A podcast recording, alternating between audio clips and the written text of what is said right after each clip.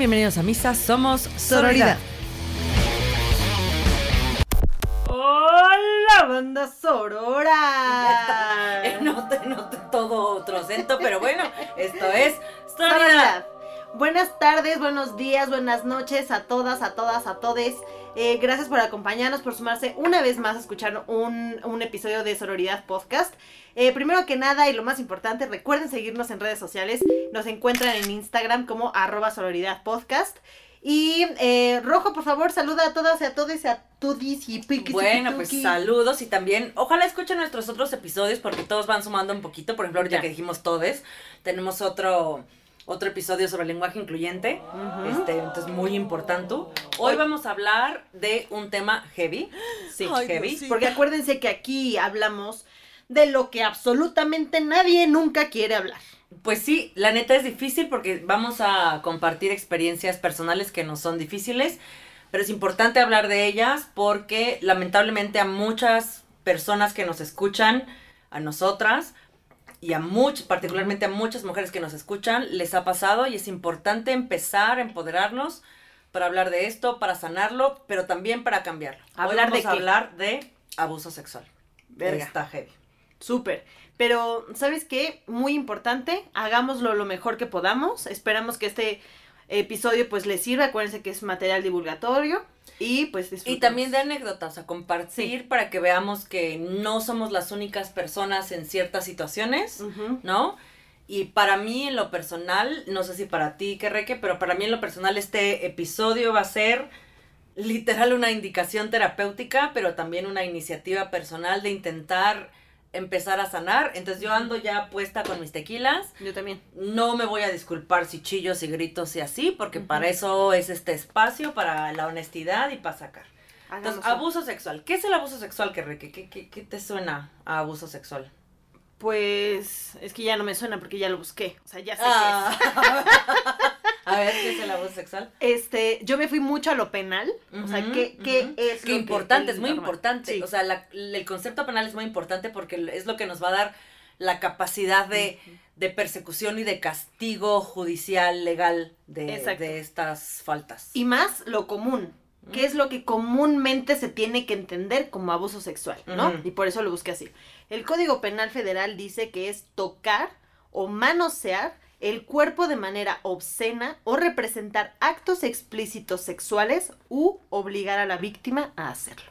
Y para mí sería no solo eso, porque hay que incluir, o sea, hay niveles de abuso sexual, no porque uno sea más terrible que otro, ¿no? Todos son igualmente importantes, Escalado. pero hay abuso sexual, por ejemplo, ya vamos a platicar de eso, como el hostigamiento o, por favor, si hay alguna morra que nos escucha que no haya vivido esto, nos lo comparte, pero el básico, digamos el nivel 1, insisto, no porque el nivel 1 sea menos peor que otros niveles como la violación, que te griten cosas en la calle.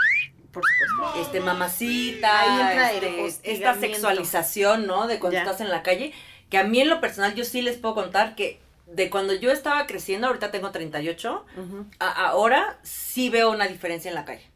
A mí, si me dicen dos cosas en seis meses, contra cuando estaba morra, que era todos los días, Sí, sí, sí. veo un cambio, lo cual me hace mucha ilusión. Yo también. Eh, incluso me acuerdo que el periodo donde más lo escuchaba, más recurrente, era entre secundaria y prepa. Que te cuando gritaban más lo cosas en viví. la calle. Exacto. Mm. Este, cualquier tipo de población.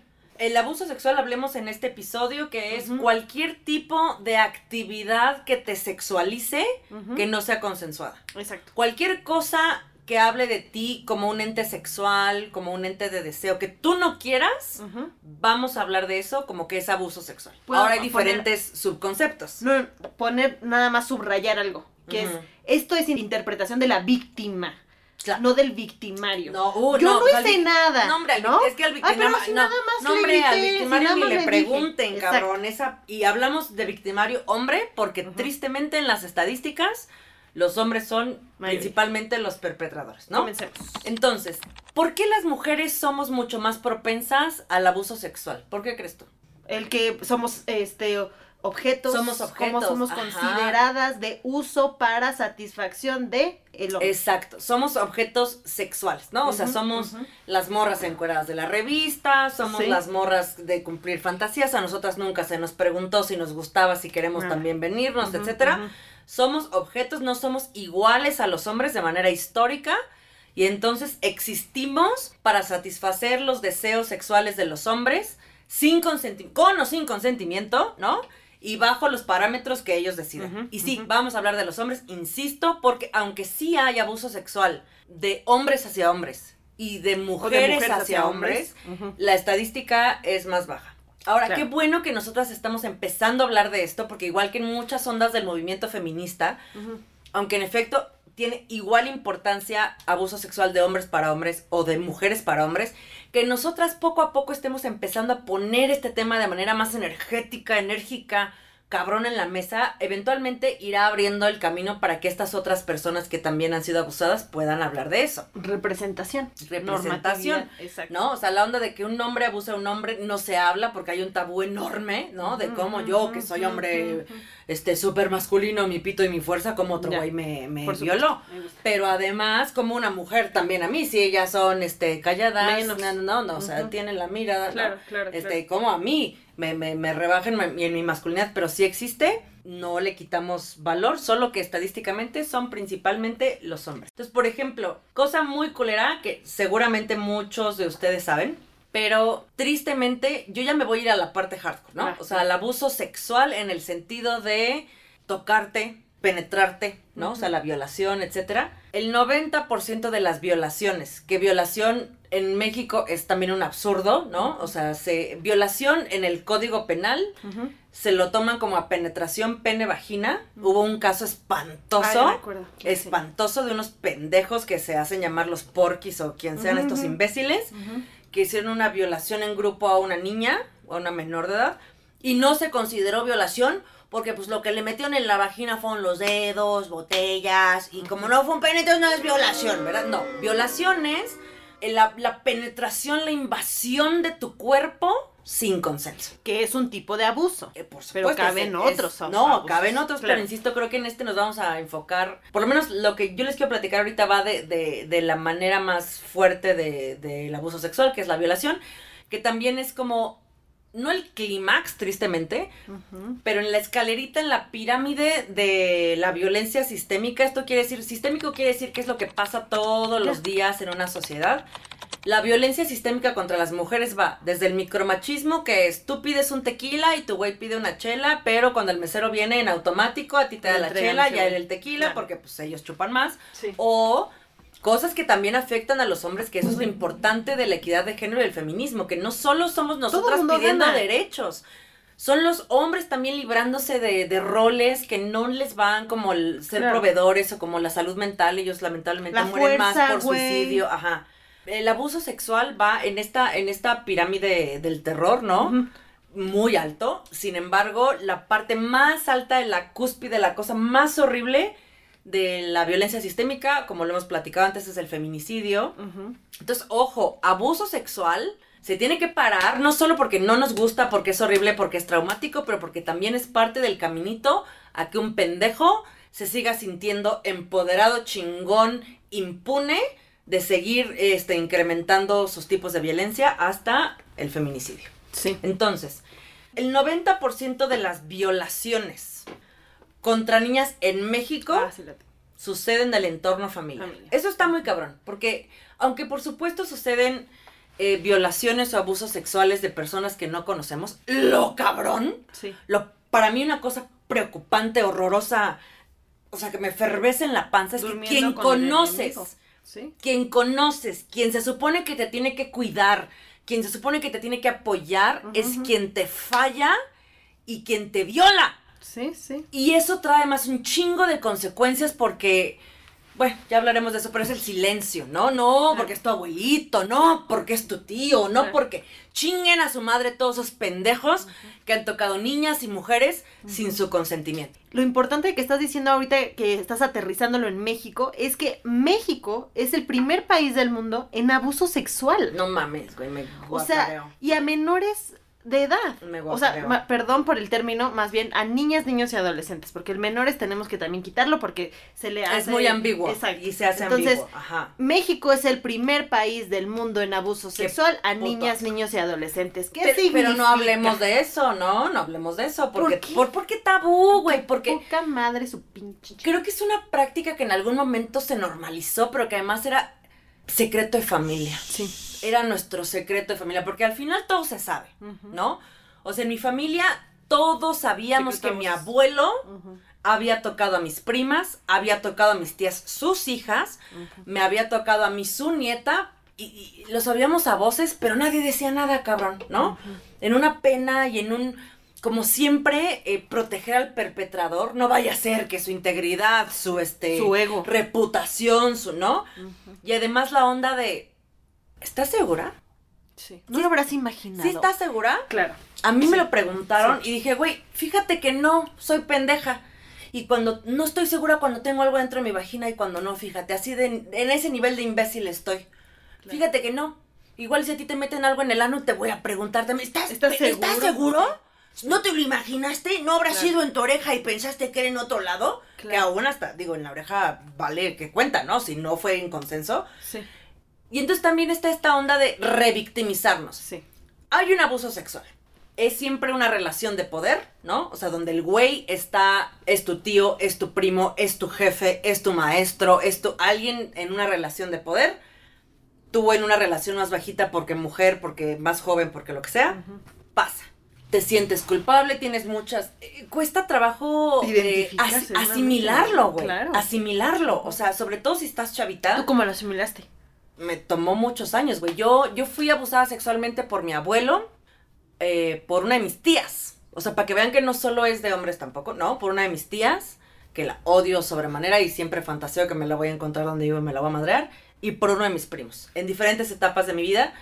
Y mi mamá murió cuando yo era niña. Entonces yo siempre pensé, y he pensado, y es algo que quiero sanar, que si mi mamá hubiera estado viva, eso no hubiera pasado. No estoy segura. Tal vez sí. Pero está muy cabrón cómo lo bloqueas, güey. ¿Cómo, ¿Cómo regresas a ese recuerdo? Yo eh, llevo teniendo terapia desde hace mucho tiempo porque entre muchas otras cosas tengo trastorno límite de personalidad que además, por ejemplo, una de las causantes es la negligencia o el abuso sexual, por ejemplo, ¿no? Esa es una de las de los orígenes. El trastorno límite de personalidad es un poco hermano, digamos, que no se confunda con el trastorno bipolar, pero es como que puedo tener emociones muy intensas durante un día. Y luego le platico a la gente y me dice, no, pues yo también he estado enojado y triste en un día. No, no, no. A ver, es que cuando yo estoy enojada me quiero madrear a alguien y cuando estoy triste me quiero morir por suicidio en un día, ¿no? Y, y- y es muy este cansado y tienes este sentimientos crónicos de vacío y ansiedad, etcétera, etcétera, pero muy hardcore. El punto es que pues yo llevo en terapia mucho tiempo y un día estoy con mi terapeuta medio, empezando a tratar estos temas como por encimita. Salgo de terapia y de repente voy camino a mi casa y se me desbloquea, güey, el pedo de, güey, un momento, mi primo me hizo, me metía en un closet, decía que jugáramos a ser esposos, no solo a mí, a otras de mis primas también, ¿no? Nos manoseaba, a mí me penetró, este, y era como secreto y además como, como tenemos un tabú con la sexualidad, To- Totalmente. Tienes la onda de, pues no le puedo contar a nadie, además te da vergüenza, ¿no? Sí. Y de morrita... Y la víctima es la que siente vergüenza. Sí, sí, sí. Y de morrita además no puedes como acabar de procesar esta... Es ¿Qué algo fue lo tan que pasó? nuevo, es algo tan... No, que ni siquiera lo procesas chido. Claro. Y entonces se me viene este, este recuerdo y abro, por ejemplo, mi Messenger porque quiero escribirle al, al primo en cuestión. Y me doy cuenta que en algún momento tuvimos conversaciones, no necesariamente de eso, pero donde el güey me está escribiendo tipo hace cinco años, este, no, pues te ves bien sabrosa. Y yo le contesto, güey, eso es muy inapropiado y va, va, va, pero todavía no me pongo, este, punk con él.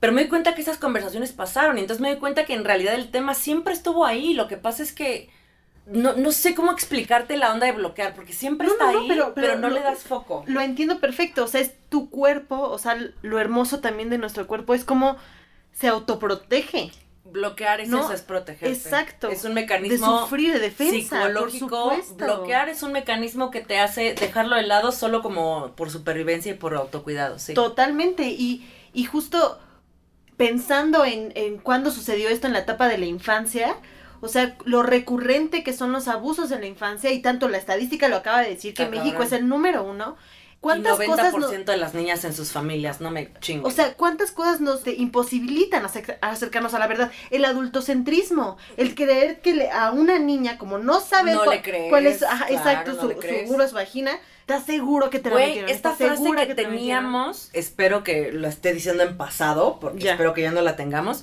súper frecuente en México, no sé si te acuerdas, a la prima se le rima. Claro. ¡No mamen! Sí, y nadie lo ve. No mamen, eso es incesto, eso es, o sea, no mamen, y era Sí. algo que decíamos de manera súper común.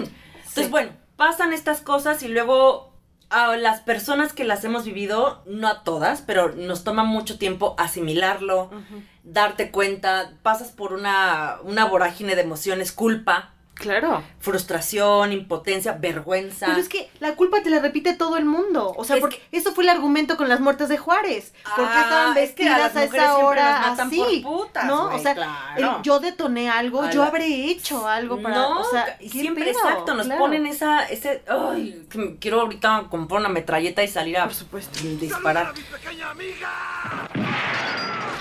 Y justo lo que estás diciendo, después de todo este proceso cabrón que tienes, que además puede durar años, ¿no? Porque no tenemos educación sobre eso, no hay apertura para hablar de esto.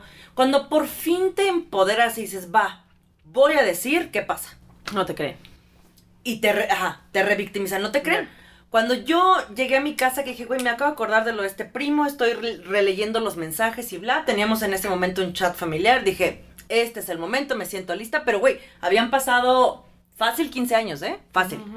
Y dije, güey, lo voy a decir, redacté mi mensaje.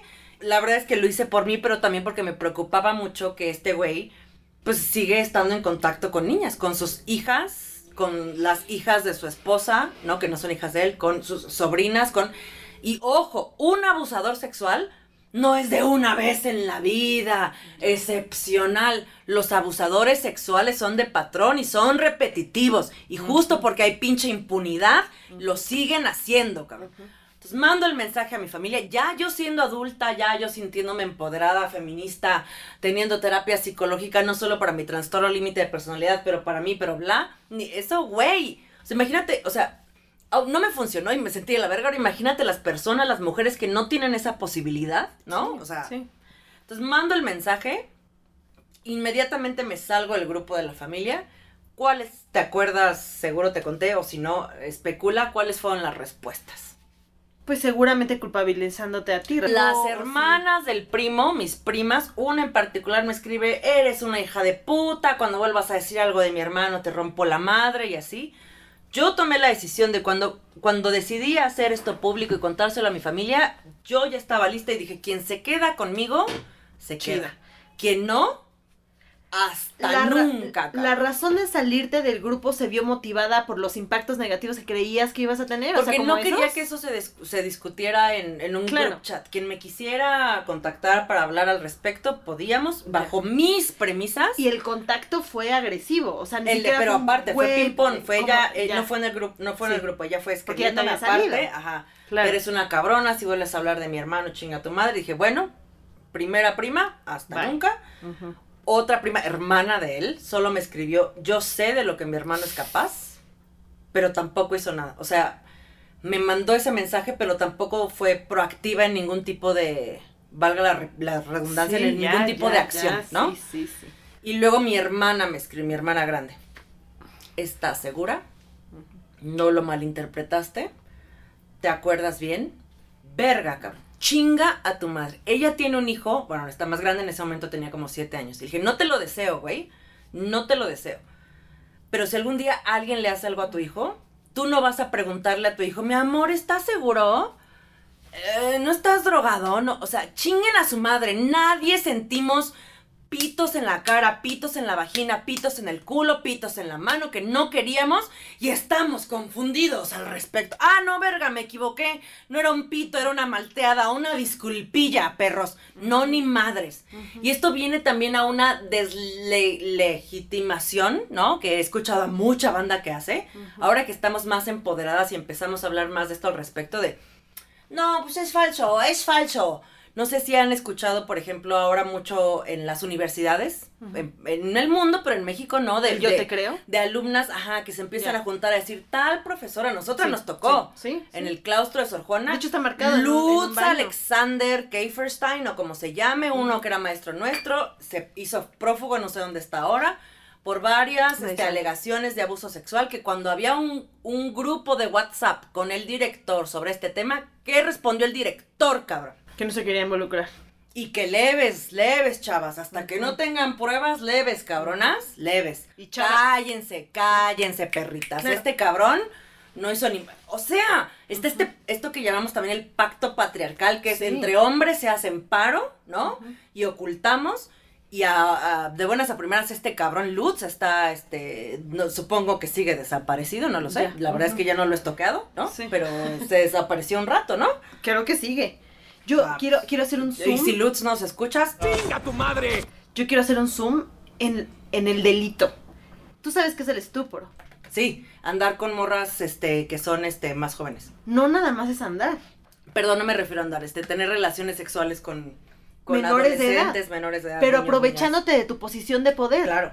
Ojo, en México la mayoría de edad es 18. Sí. Entonces, Ah. si tú tienes 22, batito, batito de mierda, y tu novia tiene 17, ese es tu pro. No se hagan pendejos. No, está, está cerca de los años. No, ese es tu pro, pendejos. Ese es tu pro. Y eso es igual a cárcel.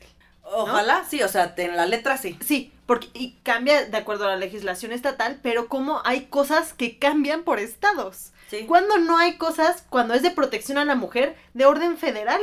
Por ejemplo, la ley de protección a niñas, niños y adolescentes, que incluso puede ser un instrumento para su protección, es ley general. Significa que cada estado tiene el poder de, De aterrizar la ley como quiera. Ajá. Entonces, eso, eso es un súper, súper pedo. Pero en cuanto a mm, eh, castigo o consecuencia de, de el delito, ¿qué pasó con tu historia? Ah. ¿Cuál es la consecuencia del- de, de eso? Ninguna, güey. A ver, de, de mi historia personal, o sea, del primo nada.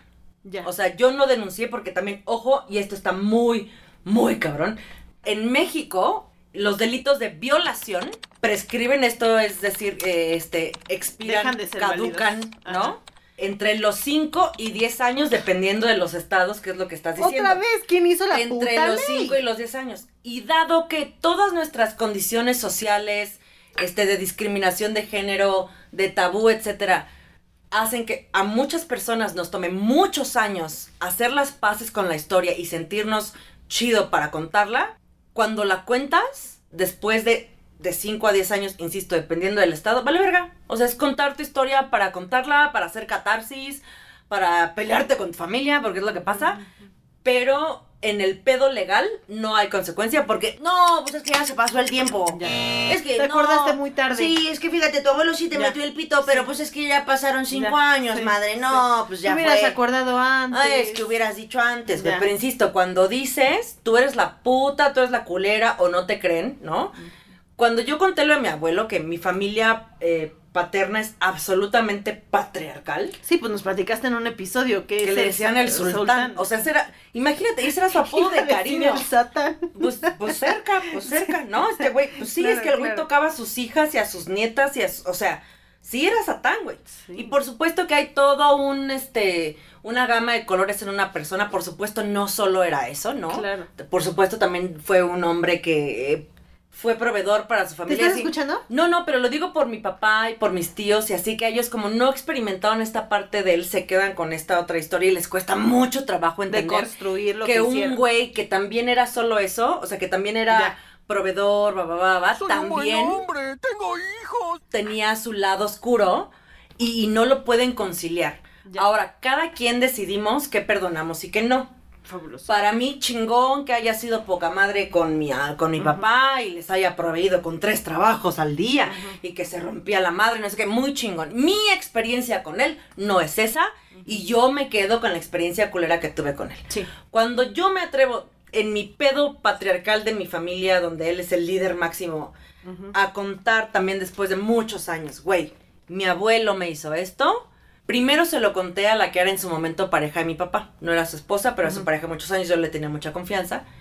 Y lo primero que me dijo fue, no les digas a tus tías porque va a haber pedo y no te van a creer. Y tenía razón. Yo sabía que tenía razón, entonces me esperé un tiempo. ¿Dónde está el break a la víctima? No, güey, este, y O luego sea- estuve en una clínica de salud mental, etcétera, y ahí me sentí como acompañada para sacar el tema con mi papá y así.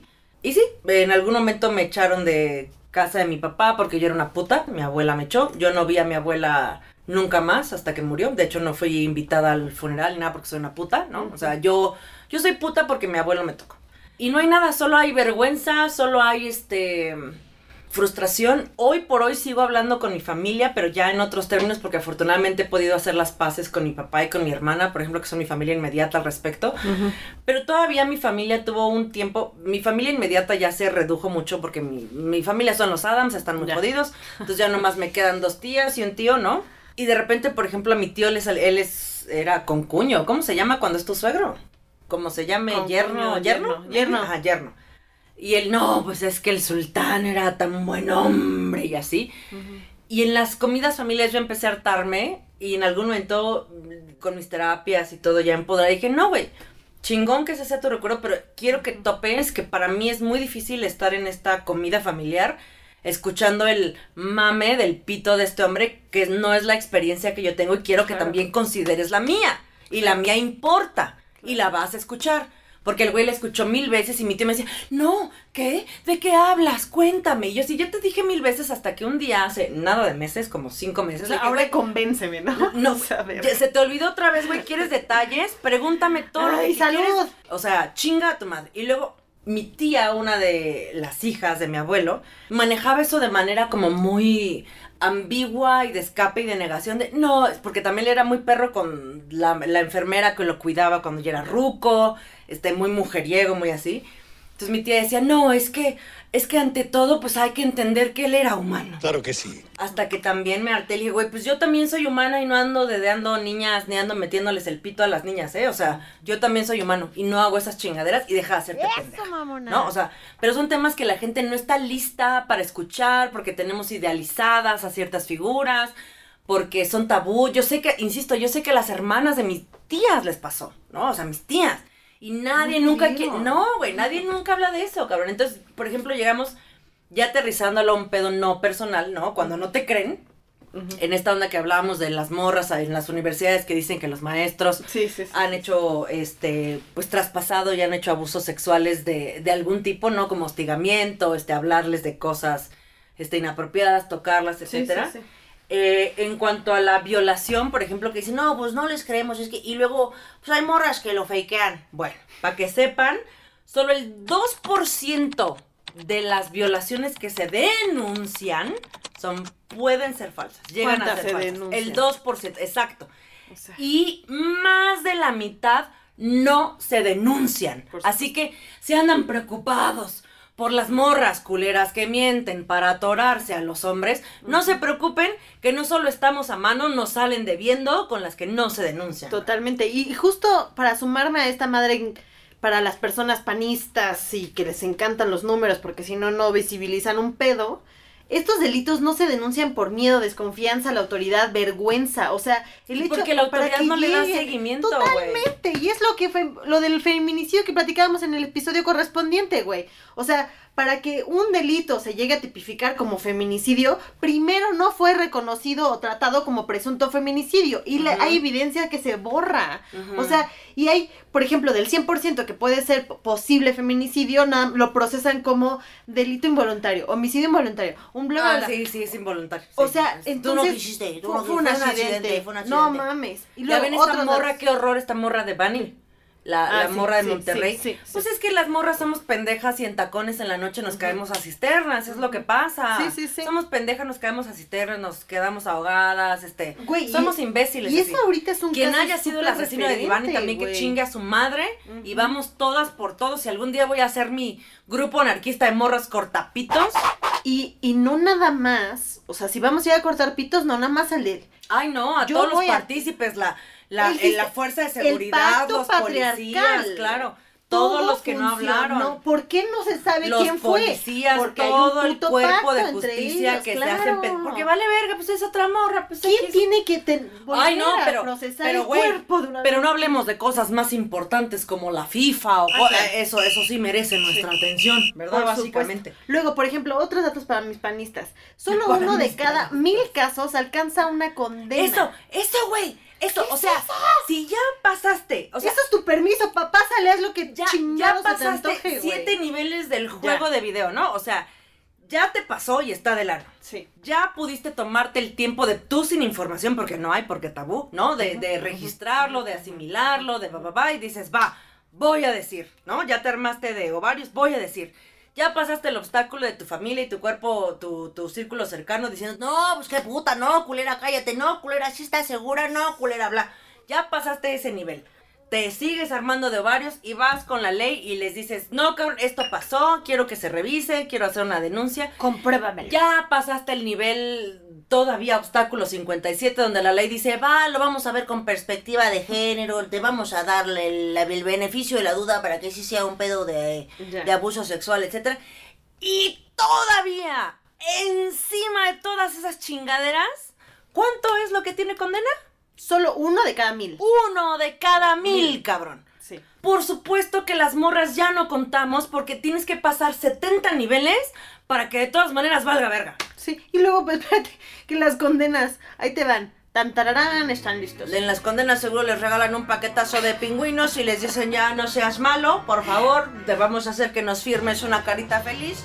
Jurídicamente, el artículo 260 del Código Penal Federal que les platicábamos al inicio, se describe al abuso sexual en tres diferentes conductas. Yo le pongo 3 slash 4. La primera es cuando realizan a una persona, o sea, cualquiera de estos abusos que platicamos, en contra de su consentimiento, pero que no necesariamente llegan a penetrar a la víctima. Hasta cómo está redactado de no necesariamente, o sea, ya sabes, o sea, invalida todo el abuso previo, entonces Es que si no importa, te penetran, es que entonces importa, no es que realmente no abuso, importa, ¿no? Que en tu trabajo te el jefe te vea las tetas y te No, diga que te "Eres toquen las sensa". nachas. Güey, ¿a cuántas? ¿A cuántas nos han tocado las nalgas en la calle? ¿A cuántas nos han enseñado el pito en la calle? ¿A cuántas? O sea, ¿have you? ¿Te ha pasado? ¿Puedo poner un loop ahí Por rapidísimo? favor. Dos cositas rápidas. Cuando estaba chiquita, yo sé que es, es un nivel muy, muy, muy, no, muy, pero muy ¿estás bajo, segura? pero sigue ¿Pero siendo. ¿Estás segura? ¿Te acuerdas bien? ¿Estás segura? Ay, creo que no. Es que siento que Entonces- estás muy joven para recordarlo bien. Pude haberlo malinterpretado, ¿verdad? Seguro sí. Seguro era pura buena onda y lo malinterpretaste. Entonces, el, el punto uno que me acuerdo es, todo mundo me nalgueaba. No nada más a mí, a todas mis primas. Cabe mencionar que yo vivo en un, iba a decir, es un circuito cerrado. Haz cuenta como una privada, y se se le dice una privada, es como un fraccionamiento chiquito donde vive un chingo de familia. Ajá. Y ahí se juntaba este, toda mi familia en verano, güey. Pero me llama mucho la atención cómo todo el mundo me nalgueaba, güey. Y a todas las niñas, éramos muchas niñas. Mi A prima tal, no. tal, tal.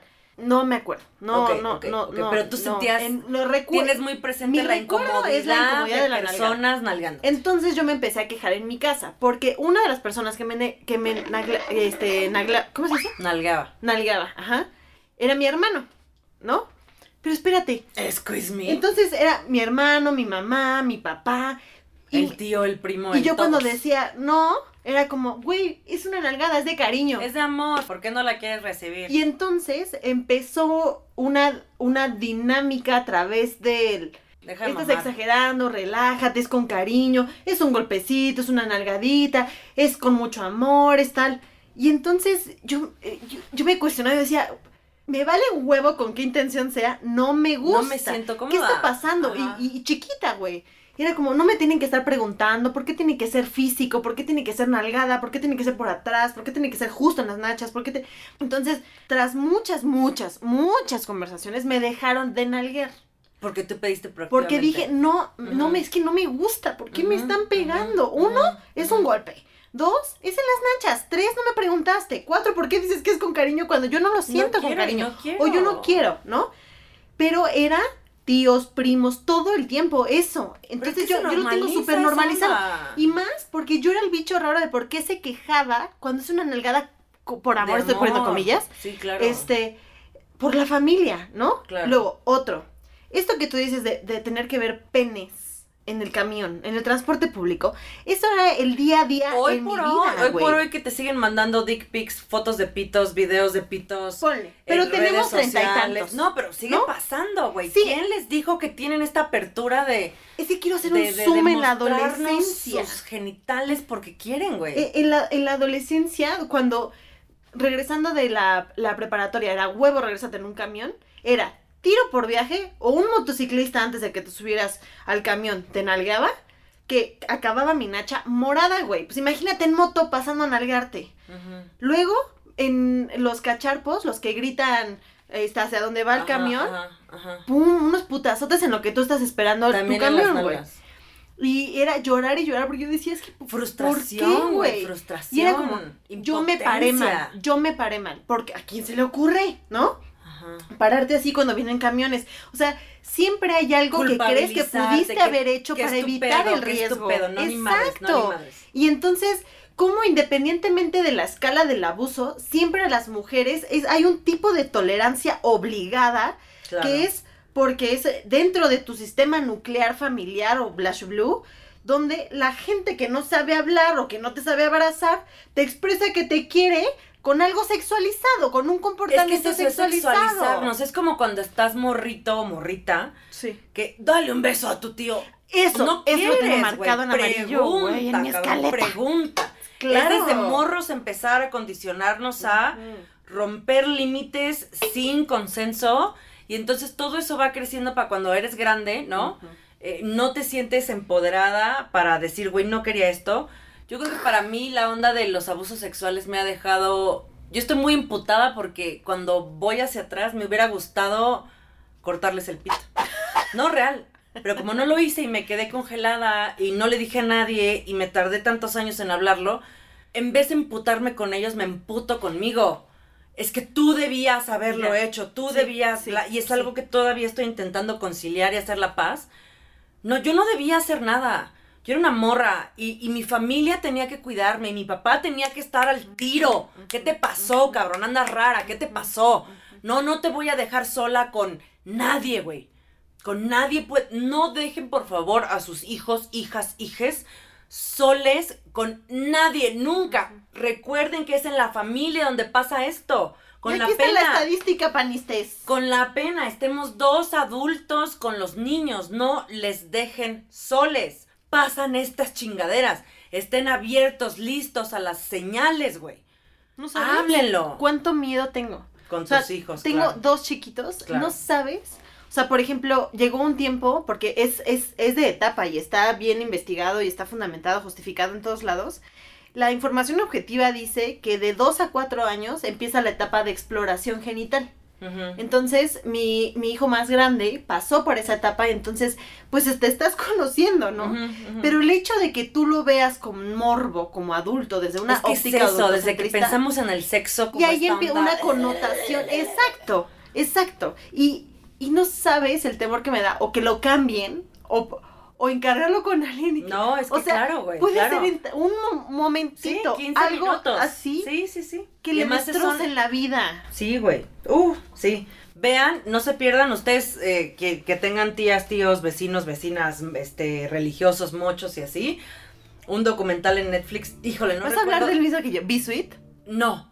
Uno sobre eh, hombres eh, ya adultos en España que hablan sobre el abuso sexual ya. El que clérigo, que vivieron- eran sacerdotes. que vivieron de los sacerdotes. Ojo, Sí, sí. ojo, muy importante. La sexualidad, la orientación sexual de alguien no le hace más o menos propenso al abuso sexual.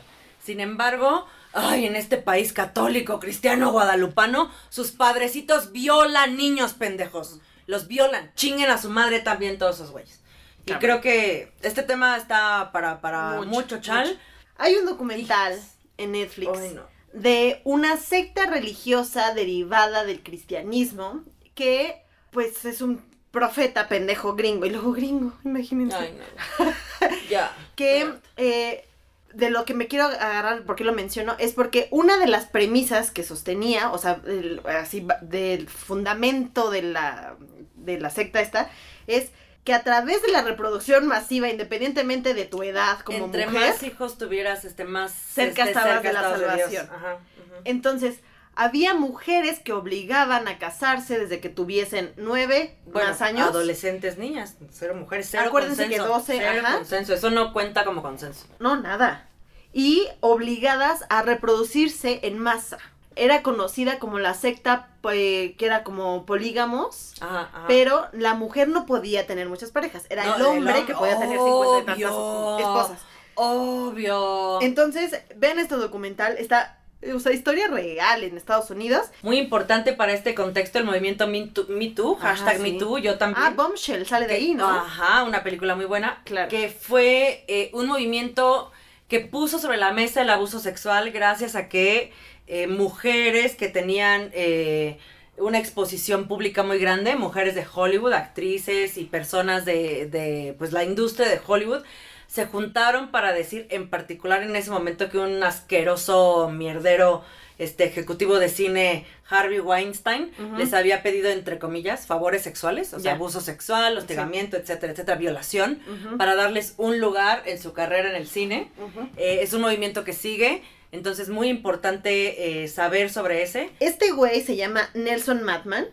No sé si ya, si conociste la No, historia. pero ya el apellido ya me dice hombre loco. Pero, cabrón. Nelson, hombre loco. Resulta rapidísimo que es un güey holandés que estando en Holanda empieza a promover un partido político que una de los, bueno, de los instrumentos más fuertes era que quería regular que los, las niñas, niños y adolescentes fueran este, parejas Ah, sí, ya sí, de que los- puede, que pueden, sí, porque ¿No? ellos ya pueden hacer el consenso de sí, exacto, exacto, exacto. puta. Entonces, Sí, a- allá intentó fundar un partido para legalizar el abuso infantil, asegurar No que es solo... abuso infantil, es que los niños pueden decidir. Exacto, entonces él lo, lo quería tomar Ay, como un instrumento de pedófilo a niñas, niños y adolescentes y resulta que pues se hace súper famoso en Holanda Ya lo habrán porque visto en las México noticias, ya es el las número noticias, uno de abuso infantil. El hijo de puta viene acá, Bueno, hijo de la chingada. Perdóname. Pero es que chingada de puta tienen connotaciones de morra, pero el hijo de la mierda. viene a México y como acá es el nicho más chingón de abuso infantil, sigue tejiendo Y- acá y su de red. exportación, de exportación. de venta de niñas y mujeres para la Ahora, esclavitud esto sexual. me deja una duda y de pornografía infantil Sí, que lo agarraron. Mi duda es gigante.